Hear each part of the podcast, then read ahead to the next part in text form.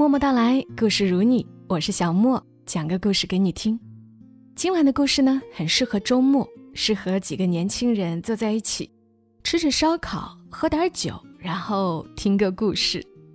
故事来自于作者周鸿祥，和江湖谈一场恋爱。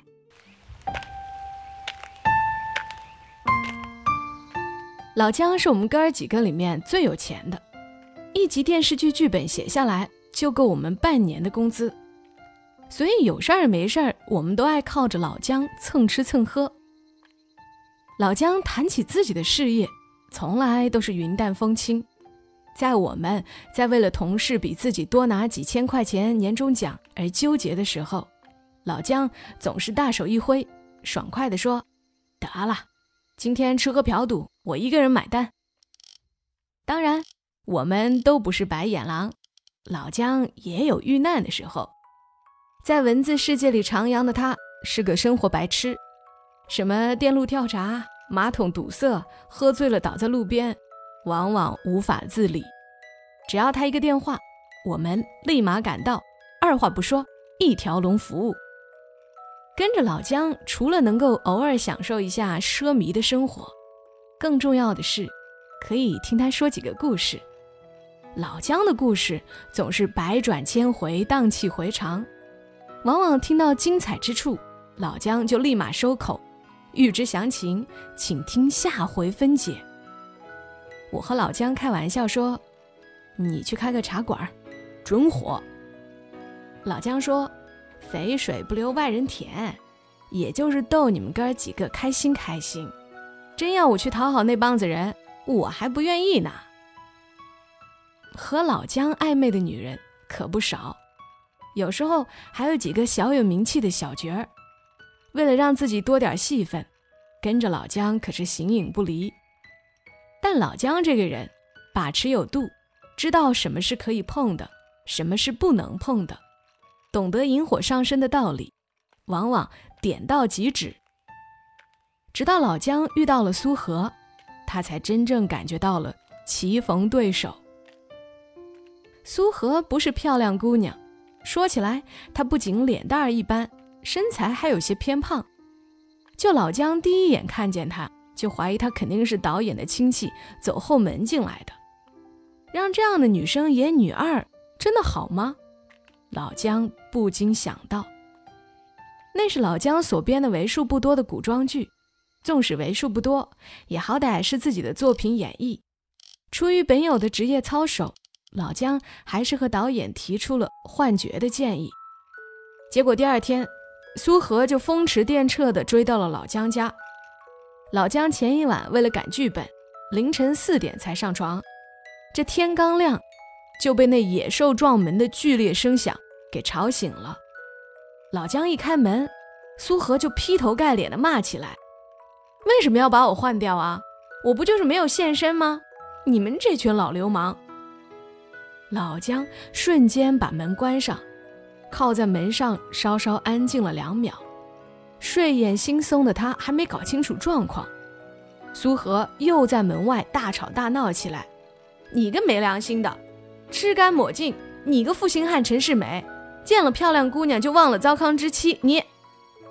苏荷没说完，老姜就把他拉进了屋，两人面面相觑，大眼瞪小眼。半晌，苏荷双手抱胸说：“想也别想。”靠，我可没那么重口味儿。老姜忍不住说道：“那你想干嘛？”苏荷死死地盯着他。我还想问你嘞，你到底想干嘛？苏荷咬着嘴唇，肚子里的话翻了一遍又一遍，最后说：“实在当不了女二，女三、女四也行啊。”老姜说：“换掉你是导演的意思，我又做不了主。”苏荷红着脸说：“你个老流氓，导演都和我说了，就是我没给你现身。”事后，老姜回忆起来，说那天就像在饭店点了熊掌，上了猪蹄，吃到嘴里还有一撮毛。最终，老姜为了证实自己和那些女演员非亲非故。没有所谓的潜规则，还是给苏荷换到了一个女配角。用老姜的话来说，这个角色至关重要。虽然整部戏只有三场，但是没有这三场，剧情就无法继续。苏荷非常用心，即使是微不足道的角色，她也常常在空闲时候自我演练。那些台词对着镜子说了一遍又一遍，最后上场的时候，基本都是一次性过关，没有任何 NG 的情况。老姜在旁边看。竟然也为苏荷的努力和认真有所动容。连着四个月的拍摄，苏荷一直跟着剧组，风雨无阻。老姜偶尔去探班，发现苏荷一直在。间隙，他过去问他：“哎，你不是都拍完了吗？”苏荷说：“我特别想知道故事的结局。”杀青的那天晚上，导演特别设了宴犒劳大家。老姜喝得醉醺醺，错把苏荷当成了组里另外一个姑娘，脸不觉靠上去，立马被甩了一个大耳光，全场一下鸦雀无声。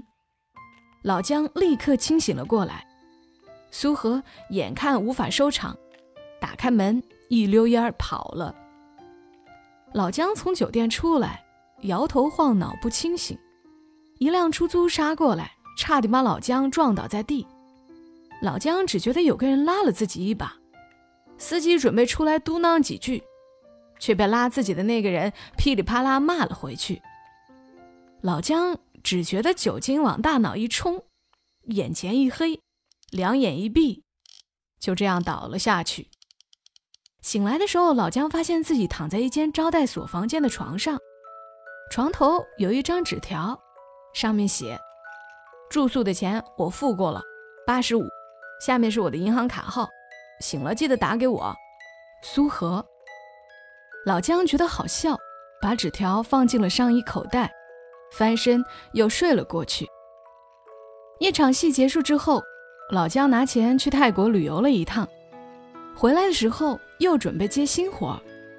他打电话给我们哥儿几个，找了个饭店，准备请我们吃一顿。他说。回头他要闭关了，写不好可不出山。那天我们去吃烤鱼，大伙儿都听着老姜在泰国的异闻趣事儿。老姜一边说着自己的艳遇，一边嘚瑟的吐烟圈儿，看着老姜耀武扬威，实在遭人羡慕。突然有人问老姜：“之前和你打得火热的小姑娘怎么样了？”老姜咧嘴笑道：“哪个小姑娘？”跟着我转的小姑娘多了去了，不晓得你说哪个。夜里回家的时候，老姜一边扭着腰，一边唱着歌。楼道黑漆漆，刚要开门，踩到一团软绵绵的东西，立马听到一声尖叫，他吓得后退几步，打了火机，微热的火光让他看清了苏荷狼狈的脸。苏荷就跟一只遗弃的小猫一样。老姜大叫一声：“擦，女鬼上身呢！”老姜开了门，邀他进屋，问他怎么跟大宅门逃出的小媳妇儿一样。苏荷沉默了很久，才告诉老姜，她被男朋友扔大街了，男朋友骑着摩托车突突突的离开了她的世界。苏荷说：“我男朋友说我每天都做白日梦，没得救了，说我已经不是十七八岁的小姑娘。”梦想就是狗屁，根本养不活自己。他不想拖着一个拖油瓶，我在他眼中就是一个不切实际的疯子。我也不知道怎么走着走着就走到你家楼下了，上来敲门你不在，蹲在门口睡着了。老姜有些恍惚，却依旧看清了他两颊的泪痕，红彤彤的眼睛，应该是哭了很久。苏荷坐在沙发上，长长叹了一口气，可怜巴巴地问老姜：“他是不是真的没得救了？”老姜红着脸，吐着酒气儿说：“还好，不算晚期。”老姜四仰八叉地靠在椅子上问苏荷：“为什么那么想当演员呢？”苏荷说：“我就是想演戏，我喜欢演戏。”老姜一时间语塞，不知道怎么说才好。苏荷突然问起老姜之前那部戏什么时候播，老姜想了想说：“应该快了。”苏荷在茶几上抓起一支笔，用力在老姜手上写了个号码，硌得老姜生疼。老姜说：“苏荷说，这是我电话，要是快播了，你和我说一声，等我成了大明星，我要让他后悔死。”后来老姜在一家咖啡店写稿。遇见苏荷，她穿着围裙在那里接待客人。眼看老姜来了，他突然有些不好意思。老姜一坐就是一天，店铺打烊，老姜才走。漆黑的夜，老姜觉得苏荷一个人走不安全，说开车载她一程。苏荷摇头，说自己坐晚班公交就好了。老姜问苏荷住哪，苏荷说。在杨思，老姜说他正巧顺路。其实老姜住徐汇，根本和苏荷不是一个方向。老姜问他为什么不好好找份工作，苏荷说他要一面体验生活，一面丰富阅历。好的演员必须方方面面尝试，否则演戏不真。老姜说，其实除了演员，世上还有很多事情可以做。苏荷突然沉默了，半晌，开口说：“为了我学演戏，我妈在外面借了很多钱，当时遭了很多白眼。我跟我妈说，有朝一日我一定让那些瞧不起我的亲戚刮目相看，我一定会成为大明星。就算我男朋友和我掰了，我也无所谓了。我和我妈说了，我的戏很快就要播了。电话那头，她笑得可开心了。”苏荷说的激动，有些泪眼婆娑。老姜突然靠边停车，他打开车窗，点了一支烟，然后说：“人在江湖，身不由己。”苏荷睁大眼睛望着他问：“什么意思啊？”老姜深深的吸了一口，弹了烟灰。看着苏荷，诚恳地说：“其实你演的那三出戏，导演全剪掉了，不是你演的不好，而是那些戏份真的不需要。”苏荷一时呆若木鸡，顷刻大叫一声，抓住老姜手臂，狠狠地咬了一口，又给了老姜一巴掌，打开车门冲了出去。老姜开车也没追上苏荷，他突然有些愧疚。他问过导演，当时为什么选他当女二号？导演说，因为他已经来试过十几次戏了，每次都带些新花样来，总觉得不让他试试，也有些对不起他。反正女二在中途会死掉，让他试试也无妨。但是所有人都知道。以他那样的长相，肯定是红不了。那段时间，老姜特别不开心，剧也不写了，成天邀约我们出来喝酒。我问他是不是做了亏心事，搞大了哪个女明星的肚子。老姜笑不出来。我们想，这下完了。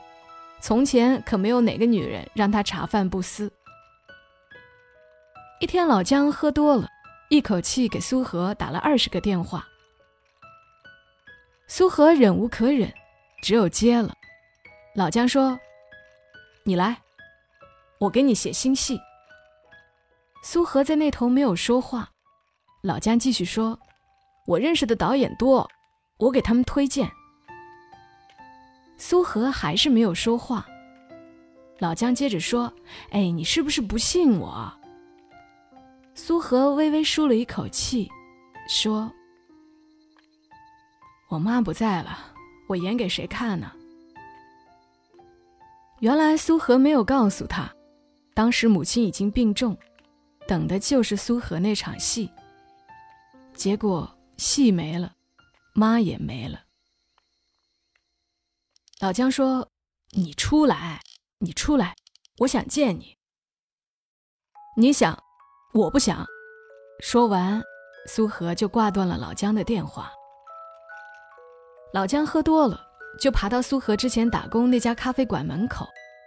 后来老板打电话给苏荷，苏荷踹了老姜两脚，老姜恍恍惚惚说不出话。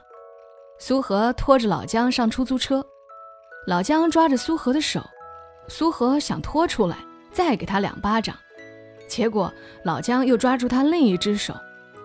那天老姜靠在苏和肩上，说了一堆胡话，结果苏和把老姜带回了家。老姜说：“他缺的不是演技，是机会。”苏和冷冷地说：“现在说这些有什么用？”老姜满嘴酒气说：“别忘了那些看你笑话的亲戚。”苏和不出声，老姜接着说：“你妈不在了，江湖还在，你是女侠，随时都要回来。”没多久，老姜和苏和走到了一起。老姜逼着苏和减肥，每天督促他塑身，早起陪他跑步，晚上监督他少吃。几个月下来，苏和瘦了二十斤，和之前我们看到的那个苏和判若两人。苏和甚至比之前更努力。老姜写了剧，他就在家里对着镜子念，拿手机录下来，自己听不下去。就从头再来，老姜看在眼里，心里却不是滋味儿。苏和问老姜自己演的如何，老姜说：“好，真的好。”苏荷为了瘦小腿，用保鲜膜绑了一个月，最后弄得苏荷身上都过敏了。老姜说：“你太拼了。”苏荷说：“你不是说我是女侠吗？”哪个女侠不是这样拼出来的？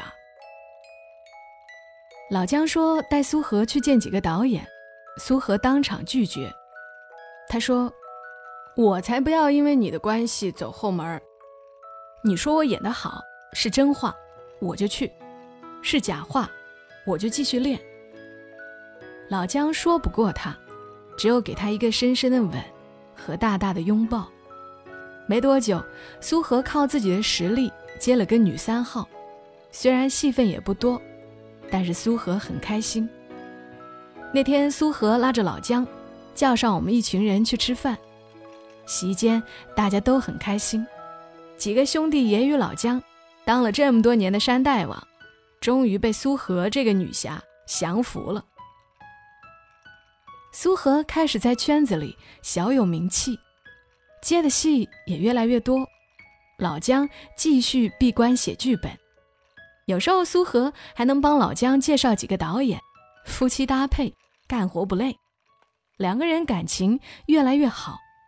大家都说这次是瞌睡遇到枕头，碰巧了。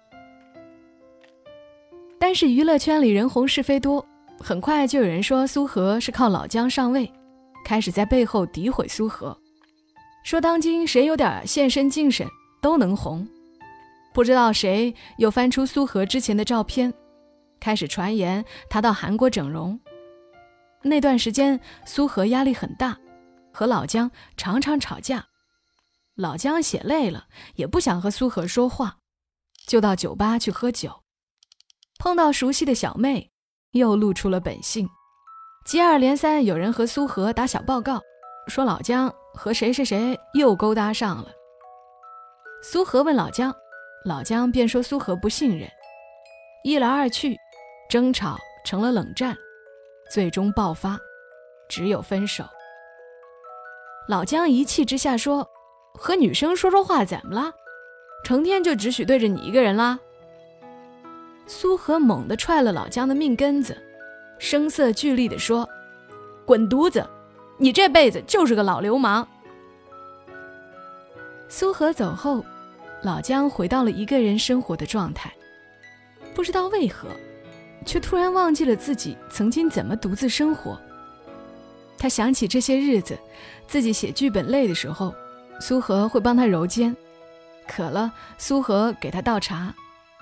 虽然彼此忙，在家做饭不多，但是苏荷的糖醋小排，确实是人间美味儿。苏荷一走，老姜像中邪一样，一个字儿也写不出来，每天打开电脑发呆，写了几行又回头删掉，来来去去写不到一百字。眼看要交剧本了，他还一个字都没动。最后投资方生气，干脆换掉了编剧。老姜受到了打击，还被要求退还定金。老姜的钱早就用得差不多了，因此欠了一屁股债。以前那个意气风发的老姜不见了。我们看见他的时候，他完全变成了山顶洞人，蓬头垢面，披头散发。老姜的房间堆满了揉成团的稿纸。他说他完了，真的完了。我们赶紧联系到苏荷，当时苏荷不在上海。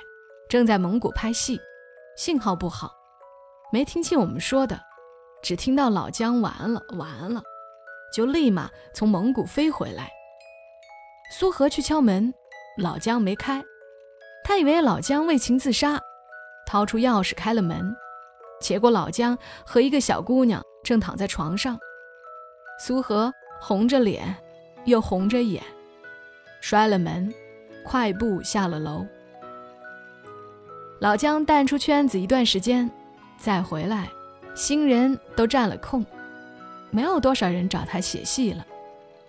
那段时间，老姜穷困潦倒，成了我们哥儿几个请他吃喝嫖赌。老姜叹气说：“出来混，都是要还的呀。”那时候苏荷已经红了，我们喝酒还能看见苏荷的广告。老姜看着电视里的苏荷，嘴上不说，眼里都是泪。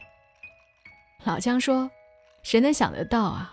原来的小胖妞，现在居然在拍减肥茶广告。”几天后，老姜接到一个导演的电话，说看了他以前的本子，想和他谈谈合作的事儿。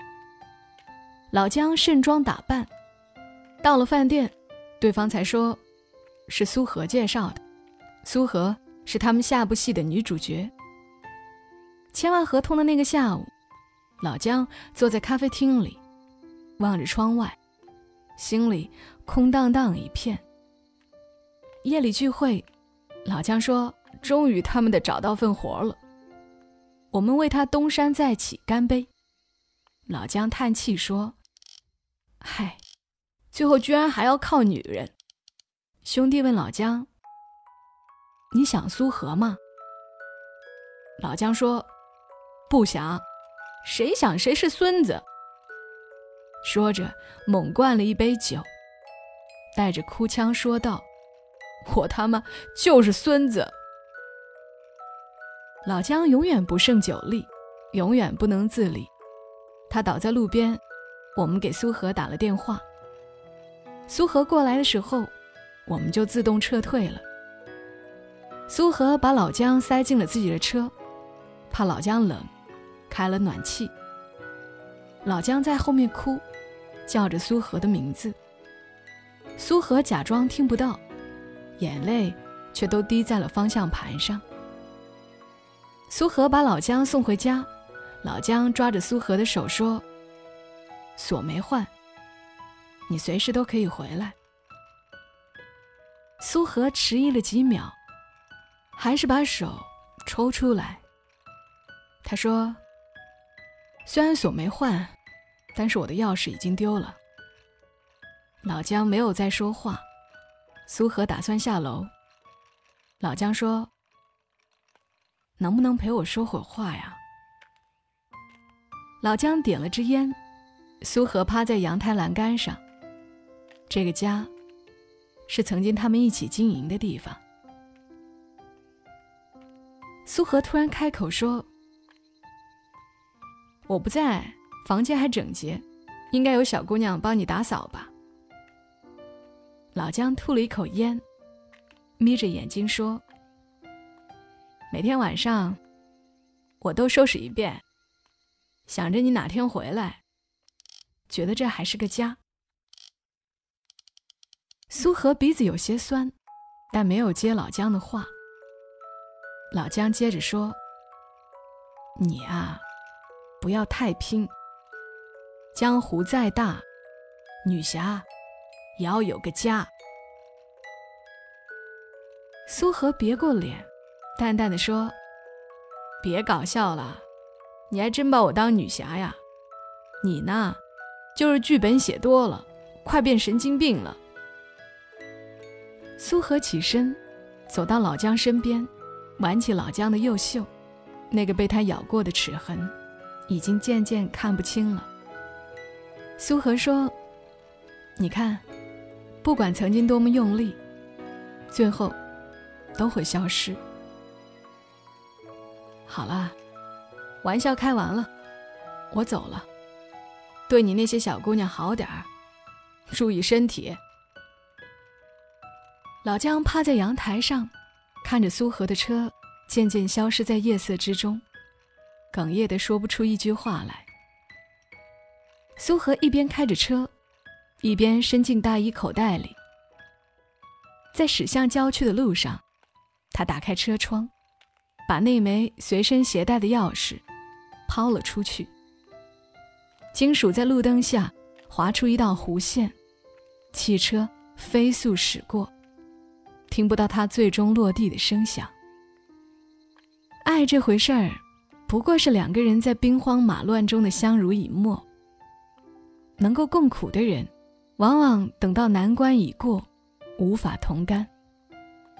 你以为你爱上了一个人，其实只是爱上了那个拔刀亮剑的江湖，和那段彼此磨砺的岁月。